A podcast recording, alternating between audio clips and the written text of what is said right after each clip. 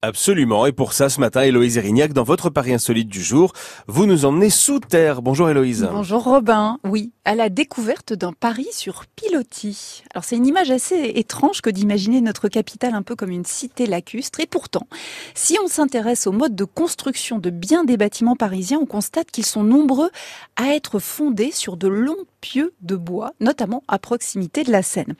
Notez déjà que ce type de support est depuis des millénaires employé pour asseoir les piles des ponts dans le lit d'un fleuve ou d'une rivière. Et c'est le cas de plusieurs ponts parisiens, comme le pont d'Iéna, par exemple. Imaginez sous chacun de leurs pieds des troncs d'arbres ou des, des grands pieux d'arbres enfoncés dans le sol sur plusieurs mètres pour stabiliser l'assise du pont dans le sol profond. Ah ouais. Et c'est une technique, paraît-il, formidable dès lors qu'on a des sols mouvants, argileux, vaseux. L'île Saint-Louis, par exemple, elle-même, elle serait construite sur des remblais fortifiés par des pieux de bois qui soutiennent la plupart des immeubles. La seule condition à cette solidité, c'est que le bois soit planté dans une terre qui reste emplie d'eau et empêche l'oxygène d'y pénétrer. Si la terre s'assèche, les pieux se fragilisent. Et c'est notamment ce qui est arrivé au Grand Palais, qui fut construit sur une véritable forêt de pieux de bois, enfoncés jusqu'à 15 voire 20 mètres dans le sol.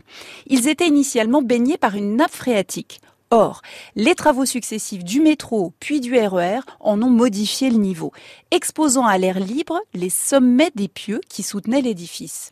Hors de l'eau, les pieux pourrissent, le bâtiment s'affaisse de 15 cm par endroit, notamment pour la partie sud de la nef du Grand Palais.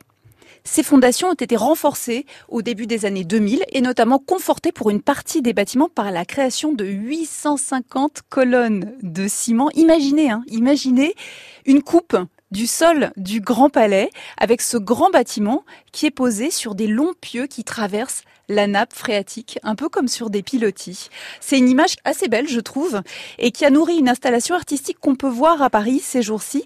C'est un anthropologue et une artiste chercheuse, Germain Meulemans et Anaïs Tondeur, qui se sont penchés sur les sources d'eau souterraines de la capitale à travers l'histoire et les légendes pour leur projet qui s'intitule joliment Paris flotte-t-il?